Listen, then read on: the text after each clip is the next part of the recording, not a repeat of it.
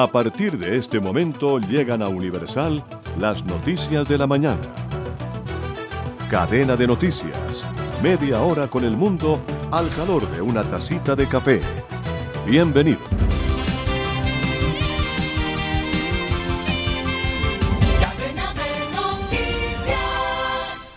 Buenos días Barranquilla amanece con 25 grados el aeropuerto Ernesto Cortizos funciona normalmente. Bienvenidos. En cadena de noticias, resumen de noticias para hoy.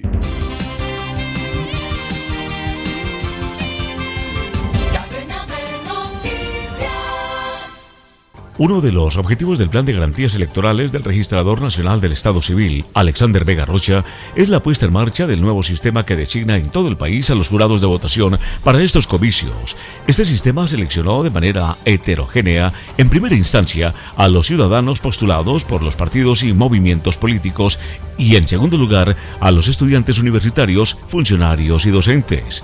Según afirmó el registrador nacional, Alexander Vega Rocha, se diseñó un plan de garantías electorales para todos los sectores políticos que incluye un nuevo sistema de designación de jurados y garantiza heterogeneidad en filiación política en las mesas de votación. Mediante este sorteo fueron seleccionados los 727.823 jurados de votación, 77.164 remanentes que garantizarán el desarrollo normal de los comicios en las mesas de votación el próximo 13 de marzo. Este domingo 13 de febrero el registrador nacional entregó el censo electoral para los comicios de Congreso de la República con un potencial de 38.819.901 electores. Y en otro orden de la información, COVID-19 en Colombia. Este martes 15 de febrero, el Ministerio de Salud dio a conocer un nuevo reporte de coronavirus en el país, con un total de 3.731 casos y 35.685 pruebas procesadas. PCR 12.707, antígenos 22.978, fallecidos reportados a ese día 138, fallecidos del reporte de el martes pertenecientes a días anteriores 118. En cadena de noticias nos conectamos con Radio Francia Internacional.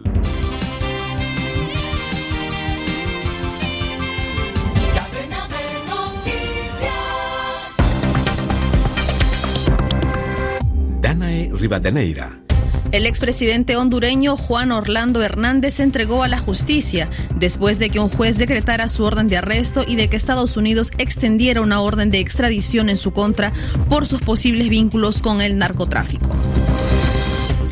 Estados Unidos pide a Rusia una desescalada verificable, creíble y significativa en la frontera con Ucrania. Esto después del anuncio de Moscú del retiro de parte de sus unidades militares del frente ucraniano. La presidencia francesa también pidió verificar esta desescalada, pero calificó el anuncio de signo alentador. En Perú, los militares saldrán a las calles para colaborar con los operativos policiales de lucha contra la delincuencia, así lo informó el presidente de Castillo. Siete de cada diez limeños consideran que la inseguridad es el principal problema en esta capital de 10 millones de habitantes. Noticias en RFI. El expresidente hondureño Juan Orlando Hernández se entregó a la justicia después de que el juez natural Edwin Ortiz decretó la orden de detención en su contra por el pedido de extradición de Estados Unidos. Detalles con Alejo Shapire. Esposado de pies y manos y con un chaleco antibalas. En este estado lo llevó la policía hacia una unidad policial. Luego, Juan Orlando Hernández será presentado ante un juez. Por la mañana de hoy, el propio Hernández se expresó a través de su cuenta de Twitter diciendo que vive un momento difícil, pero que estaba yendo a colaborar con la justicia. Escuchemos. No es un momento fácil, a nadie se lo deseo, pero también el propósito de este mensaje es que la Policía Nacional, a través de mis apoderados, ha recibido ya el mensaje que estoy presto y listo para colaborar y llegar voluntariamente con su acompañamiento en el momento que el juez natural que designe la Honorable Corte Suprema de Justicia así lo decida, para poder enfrentar esta situación y defenderme. Saludos a todas y todos. Ahora el expresidente podrá demostrar, como anticipó, que está listo para colaborar y defenderse de los cargos que pesan sobre él. El exmandatario, que hace 20 días dejó la presidencia tras ocho años de mandato, enfrenta una extradición a Estados Unidos por sus presuntos vínculos con el narcotráfico. La justicia estadounidense, que condenó a su hermano Tony Hernández por ese delito, busca al expresidente por tres cargos. La Fiscalía de Nueva York quiere que el expresidente responda por crímenes relacionados con contrabando de droga y armas para uso e importación en Estados Unidos. Gracias, Alejo Shapire. La comparecencia de Hernández ante el juez natural estaría prevista antes del mediodía de este miércoles. Allí se valorará la información remitida por Estados Unidos para decidir sobre la extradición. Así lo informó el portavoz de la Corte Suprema de Justicia, Melvin Duarte. Escuchemos. Nuestro equipo de trabajo está listo para que sea en cualquier momento, desde que se ha producido ya la, detención y en el momento que Secretaría de Seguridad eh, decida, solo eh, se requiere pues una comunicación previa para poder realizarlo. Estábamos igual listos para este día, si se ha decidido que sea para mañana, pues igualmente listos desde mañana a primera hora eh, para la realización de la misma. Sin embargo, la inmunidad parcial de la que goza Hernández por su condición de miembro del Parlamento Centroamericano, el Parlacem, podría ser uno de los argumentos de la defensa del expresidente para bloquear esta extradición. Lo explica así Félix Ávila del equipo de abogados de Juan Orlando Hernández. No es que se esté invocando ahora porque todavía no hemos llegado al, al procedimiento. En todo caso, pues una de las posibilidades sería que que si el juez atiende la petición de que se le levante el fuero de inmunidad, pues le corresponderá al Parlamento Centroamericano reunirse en el momento que estime para decidir si, si, si se le levanta la inmunidad, pero todo depende también del juez de la Corte, porque si el juez dice de que no tiene ese privilegio, entonces obviamente pues estaríamos en nada. Declaraciones de Félix Ávila del equipo de abogados del expresidente Juan Orlando Hernández, entrevistado por Carlos Pizarro. Mientras tanto, en Nicaragua las condiciones de detención de los opositores políticos son más preocupantes que nunca. La muerte en prisión del opositor Hugo Torres, de 73 años, eleva la presión contra el presidente Daniel Ortega. Tanto los familiares de los detenidos, así como la comunidad internacional, piden garantías para la vida de las decenas de detenidos políticos que desde el año pasado purgan condena en el país. Declaraciones de la exdiputada y exguerrillera sandinista Mónica Baltodano sobre la muerte de Hugo Torres. Primera reacción, dolor, pero también mucha indignación, mucha rabia, porque Hugo era una persona a nuestro juicio bastante sana y nos parece verdaderamente terrible que haya muerto sin que este régimen se haya dignado a dar ningún comunicado desde que fue sacado de su celda en prácticamente desmayado después de 15 días de estar con problemas de salud, inflamación en sus piernas, dolor podría ser una afectación del nervio ciático. Es evidente que las condiciones en que los presos políticos han sido mantenidos y en particular los que fueron detenidos a partir de junio del año pasado, es decir, las, las condiciones más infrahumanas que uno se puede imaginar, violando todos los acuerdos internacionales de respeto a los derechos humanos. Declaraciones de la exdiputada y exguerrillera sandinista Mónica Baltodano, entrevistada por Christophe Pagé. Además, en estos momentos en Nicaragua son juzgados los ocho prisioneros políticos, entre los que figuran tres candidatos presidenciales. ¿De qué se les acusa? De complot para atentar contra la integridad nacional, un delito que se castiga con penas que van desde los cinco hasta los diez años. Un hecho particular es que estos ocho opositores políticos serán juzgados en grupo, pues pertenecían al mismo grupo de WhatsApp. Tras el anuncio de Rusia del retiro de parte de sus tropas militares de la frontera con Ucrania, Estados Unidos pide una desescalada verificable. Así lo dijo hace unos momentos en declaraciones a la prensa el presidente Joe Biden, quien recalcó que hasta no ver muestras concretas, una invasión sigue siendo posible. Escuchemos. The Russian defense minister reported today El Ministerio de Defensa ruso informó hoy que algunas unidades militares están dejando sus posiciones cerca de Ucrania. Eso sería bueno, pero aún no lo hemos verificado. Todavía no hemos verificado que las unidades militares rusas estén regresando a sus bases de origen. De hecho, nuestros analistas indican que siguen estando en una posición muy amenazadora y el hecho es que ahora mismo Rusia tiene más de 150.000 tropas rodeando Ucrania y Bielorrusia a lo largo de las fronteras de Ucrania. Una invasión sigue siendo claramente posible, es por eso que he pedido en reiteradas ocasiones a todos los estadounidenses en Ucrania que salgan del país antes de que sea demasiado tarde para hacerlo de manera segura. before it's too late to leave safely. Biden agregó que de producirse un ataque a Ucrania, Estados Unidos tiene listas ya las sanciones. Estas declaraciones se producen en el marco de la reunión que sostuvieron el martes el presidente ruso Vladimir Putin y el canciller alemán Olaf Scholz.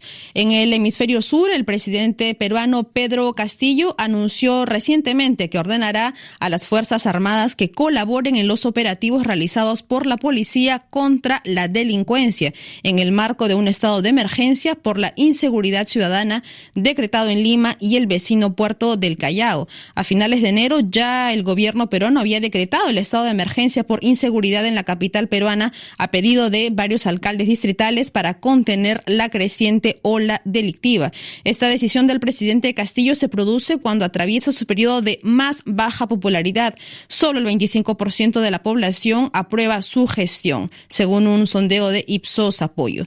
Según el informe urbano de Percepción Ciudadana en Lima y Callao 2021, elaborado por la ONG Lima Cómo Vamos, siete de cada diez limeños considera que la inseguridad es el principal problema en esta capital de 10 millones de habitantes. Impresiones sobre esta medida de Castillo por Mariana Alegre, directora ejecutiva de la ONG Lima Cómo Vamos y responsable del informe urbano de 2021 si bien no es una medida eh, novedosa, es algo que se repite a lo largo de distintos gobiernos que hemos tenido, tiene un poco la misma raíz, ¿no? Es un proceso efectista que busca justamente a partir de, de afirmar un sentido de autoridad que seguramente no se tiene del todo tan claro, permita a los políticos intentar buscar conectar ¿no? con esta idea de proteger a la ciudadanía y por lo tanto eh, esta necesidad de mostrar este uso de la fuerza, ¿no? Eh, desde toques de queda, estado de emergencia, militarización de las calles, una serie de, de, riesgos en cuanto a violación de derechos humanos u otros. Usualmente estas estrategias ocurren cuando hay debilidad en la gestión de la autoridad ¿no? y del poder en, y se aprovecha el tema de seguridad ciudadana y este miedo que, es real para buscar eh, tener algunos réditos más políticos. ¿no? Declaraciones de Mariana Alegre, directora ejecutiva de la ONG Lima, como vamos, entrevistada por Alejo Shapire. En Colombia, el desplazamiento interno a causa de la violencia se disparó un 179% el año pasado con respecto a 2020, dejando 73 mil víctimas según la Oficina de las Naciones Unidas para la Coordinación de Asuntos Humanitarios. En un informe, el organismo señaló que esas personas fueron forzadas a huir de sus territorios de origen por la presión de organizaciones ilegales. En septiembre, ese organismo ya había advertido que 2021 sería el año con más desplazamientos desde 2012. Un reporte de Amnistía Internacional advierte que la tecnología de reconocimiento facial fomenta el racismo en la policía estadounidense. Se estima que actualmente en la ciudad de Nueva York existen más de 25 mil cámaras de vigilancia policial en las cuales se concentran en los barrios de bajos recursos. Así lo explica Carlos de las Heras, responsable del trabajo sobre tecnología en Amnistía Internacional España.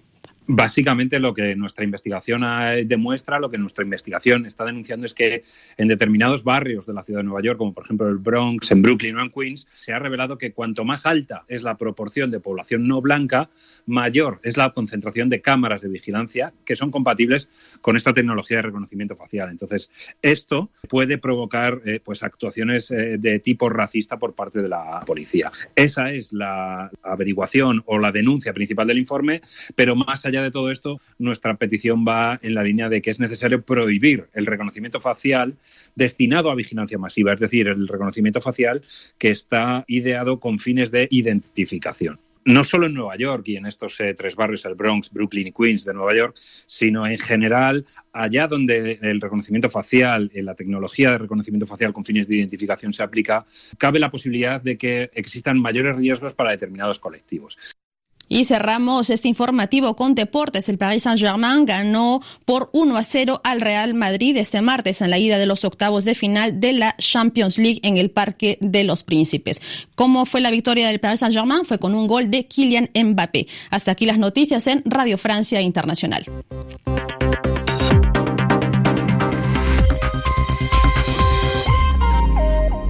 Una pausa musical en cadena de noticias.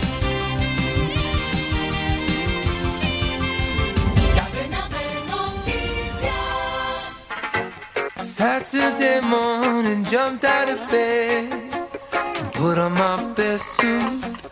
Got in my car, and raced like a jet all the way to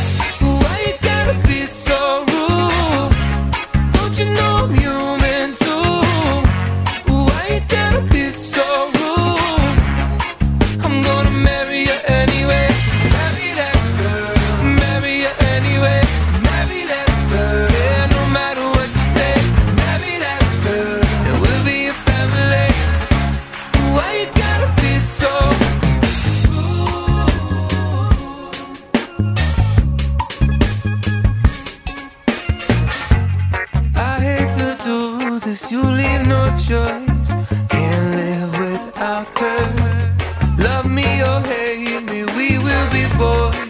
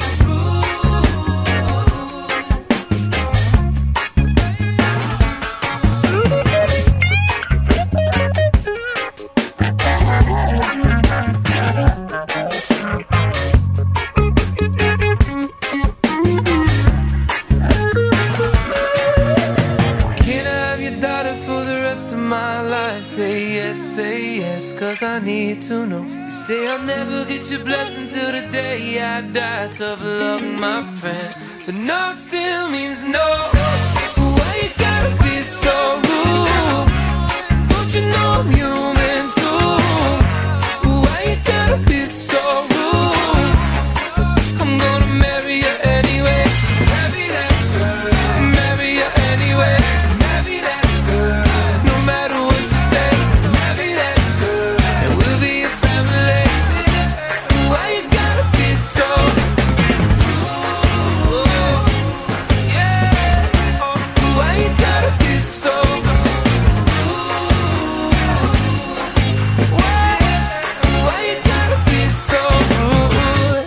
cadena de noticias, Gustavo Álvarez Gardiazabal.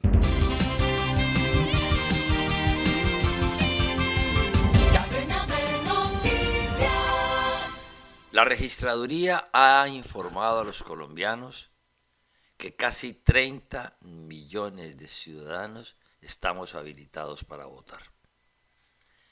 Si hubiese algún grupo que liderara a este país con ideas o con propuestas atractivas que nos dieran la esperanza de que esta farsa democrática se fuera a venir al suelo el 13 de marzo, hoy no estaría tratando de analizar el zancocho en donde hemos caído, ni insistiendo en que votar ese día es legitimar tontamente una república constitucional pero inviable, sino que estaría patrocinando la presencia en las urnas. Pero como estoy fundamentado en una verdad irrebatible, la de que el corrompido proceso electoral colombiano se ha generalizado en la aplicación acelerada de los métodos sinvergüenzas que la ex senadora barranquillera le contó a la Corte Suprema que ella aplicó y sus congéneres también, comprando y vendiendo votos, tengo que volver a insistir en que usemos una de las herramientas de la democracia que los griegos nos legaron, la abstención. Dado que el voto puede ser a favor de alguno de los candidatos que aspira a elegirse como congresista, o depositado pendejamente en blanco para hacer ver que legitimamos la elección, solo nos queda una opción de peso, la de ejercer el repudio a esa cochinada, absteniéndonos de ir a votar. Si ese 13 de marzo no votamos ni siquiera la mitad de los 39 millones que podemos hacerlo, estaremos no solo rechazando el estado de cosas que han propiciado que se instaure una falsa democracia en Colombia. Estaremos iniciando ese día la destrucción de un sistema en donde en vez de partidos políticos existen cooperativas de contratistas y en vez de congresistas hay manipuladores de contratos pagaderos con la plata de nuestros impuestos. Todo voto en blanco o a favor de cualquier candidato al Congreso ese día legitima la vagabundería en que volvieron la representación parlamentaria. Pero sobre todo es una tácita aceptación de que aunque sabemos que los votos se compran y se venden ya no solo en la costa atlántica, de donde llegó esa costumbre, sino en todo el país, votar termina siendo un apoyo a la asquerosidad. Acepto que toda abstención es apenas un granito de arena para hacerle sentir a las cooperativas de contratistas que ellos no representan a la ciudadanía, sino a quienes les financian su elección para poder acomodar partidas presupuestales que permitan más y más contratos. Pero es un granito, que puede ser un montón. Entiendo que así no voten sino los 12 millones adquiribles en el mercado electoral. Los que queden estarán elegidos.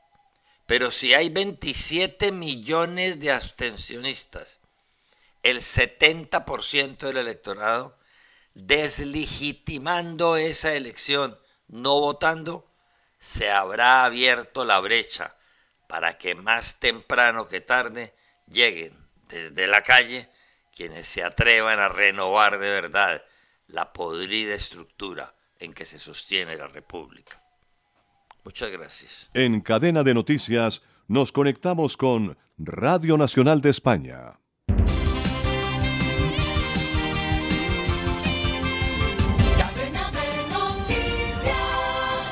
Cuatro muertos y 17 desaparecidos en el hundimiento de un barco gallego con 24 tripulantes en aguas de Canadá. Al menos cuatro marineros han muerto y otros 17 permanecen desaparecidos desde primera hora de la mañana de este martes tras el hundimiento de un barco de una armadora gallega en aguas de Canadá a 450 kilómetros al sureste de Terranova. La subdelegada del gobierno en Pontevedra, Michael Arriba, ha confirmado que se trata del barco Villa de Pitancho, de una armadora de Marín Pontevedra con una tripulación de 24 personas. De los 24 tripulantes del barco, de momento, tan solo han sido rescatados tres con vida. Dos de ellos son el patrón del buque, Juan Costa Padín y su sobrino Eduardo Rial Padín. En cadena de noticias, Deportes.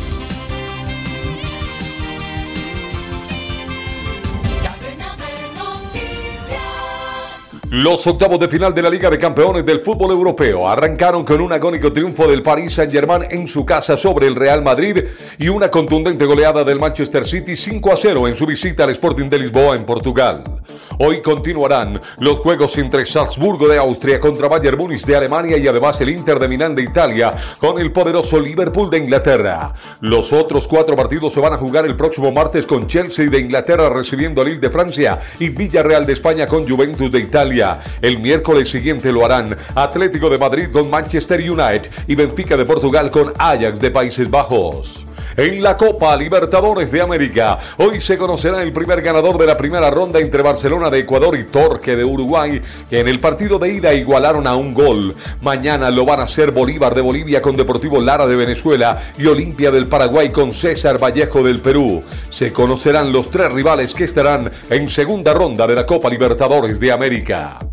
El calendario ciclístico cada vez se hace más intenso y más emocionante. Desde hoy se va a correr la edición número 48 de la Vuelta al Algarve con una buena cuota latinoamericana. Esta carrera de ruta por etapas que irá desde hoy hasta el 20 de febrero se correrá en Portugal con inicio en la ciudad de Portimao y final en la ciudad de Loule en el Alto de Malao sobre una distancia total de 795.8 kilómetros. La carrera forma parte del UCI Pro Series 2022 calendario ciclístico mundial de ciclistas de la segunda división del ciclismo mundial. El número uno del mundo, el serbio Novak Djokovic, afirmó en una entrevista que está dispuesto a perderse los torneos del Roland Garros y de Wimbledon por su rechazo a vacunarse, aunque precisó que no es un activista antivacunas. Si ese es el precio que hay que pagar, pues lo pagaré. Así lo señaló el balcánico y reafirmó que nunca ha estado en contra de la vacunación, indicando que ya se había vacunado antes, pero siempre ha apoyado la libertad de elegir lo que se mete en el cuerpo y él es un defensor de eso. En este es el principio más importante para que él gane otro o cualquier título. Ahí estaré yo desde que me respeten mi idea. El número uno del mundo de la ATP también espera que los requisitos para las vacunas cambien y que pueda volver a jugar durante muchos años. En cadena de noticias nos conectamos con La Voz de América.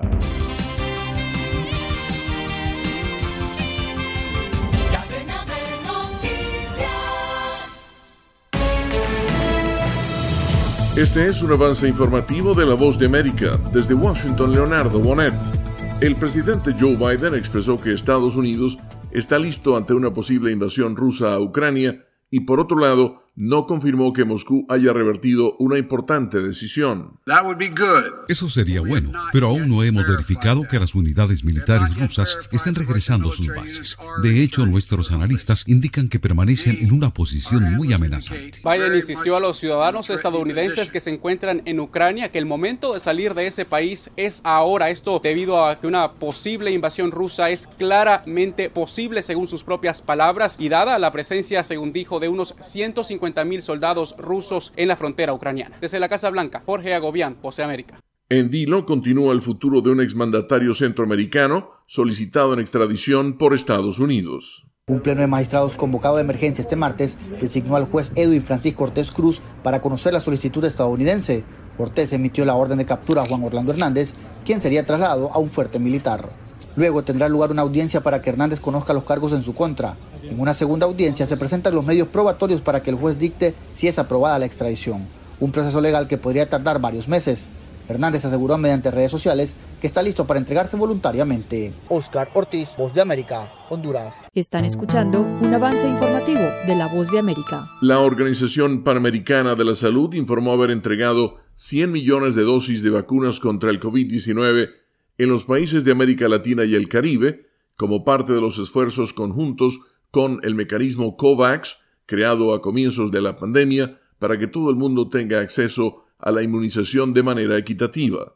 La marca se alcanzó este martes con la entrega de 151.200 dosis de vacunas Moderna a Haití y poco más de millón y medio de dosis de Pfizer a Ecuador, donadas por España. Estas son las noticias. No coincide con la medida unilateral implementada por el gobierno de Estados Unidos. Que ya por precaución han recomendado no viajar a la zona. Estos son los corresponsales de La Voz de América. Giselle Jacome, Quito, Ecuador, Voz de América. Juan Ignacio González Prieto, Voz de América, Buenos Aires, Argentina. Álvaro Algarra, Voz de América, Caracas. Llevando siempre la información desde el lugar de los hechos. Y al cierre, decenas de playas frente a la costa de Lima permanecían desiertas este martes y miles de pescadores siguen desempleados un mes después de un derrame petrolero frente a una refinería de Repsol que Naciones Unidas calificó como el peor desastre ecológico en la historia reciente de Perú. Este fue un avance informativo de La Voz de América. Desde Washington, Leonardo Bonet.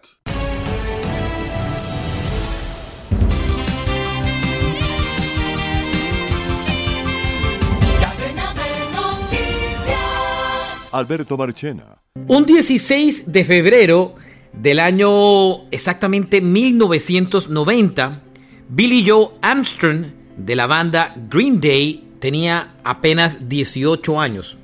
Ese día, cuando cumple los 18, decide abandonar por completo su carrera escolar. Deja el high school, no se gradúa del colegio. Y simplemente una semana después lanza lo que sería el primer lanzamiento, el primer single y álbum de la banda que la convertiría en una de las estrellas de rock más importantes de todos los tiempos. Me refiero al álbum 39 Smooth de Green Day. Y lo hizo exactamente un día después de haber dejado el colegio, el high school, con tan solo 18 años. Do you have the time to listen to me whine about nothing and everything all at once? I am one of those melodramatic fools, neurotic to the bone, no doubt about it. Sometimes I give myself the creeps. Sometimes my mind plays tricks on me. It all keeps adding up. I think I'm cracking up. Am I just paranoid? Am I just up? I went to a shrink to analyze my dreams. She says it's like a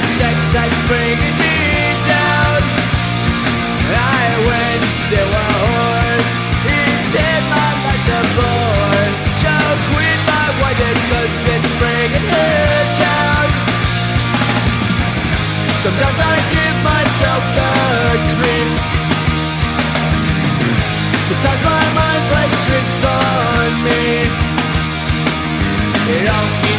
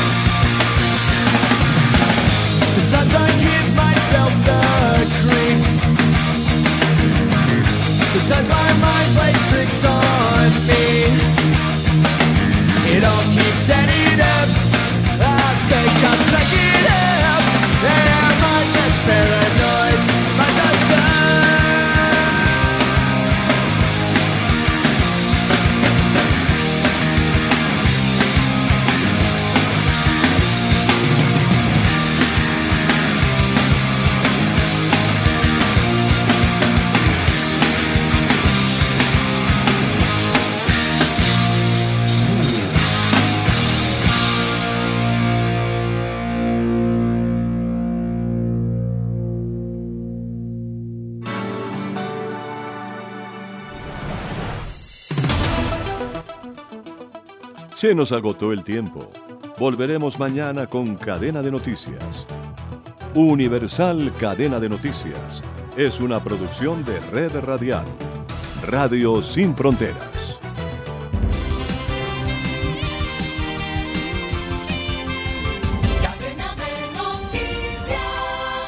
Este programa también puede escucharse como podcast en Spotify, Apple Podcast, Google Podcast o en nuestra página web www.redradial.co. Búscanos en tu plataforma preferida de podcast como Red Radial. Estás escuchando Universal Radio Digital, señal disponible en www.universalestereo.co, en la aplicación Tuning Radio y en www.redradial.co.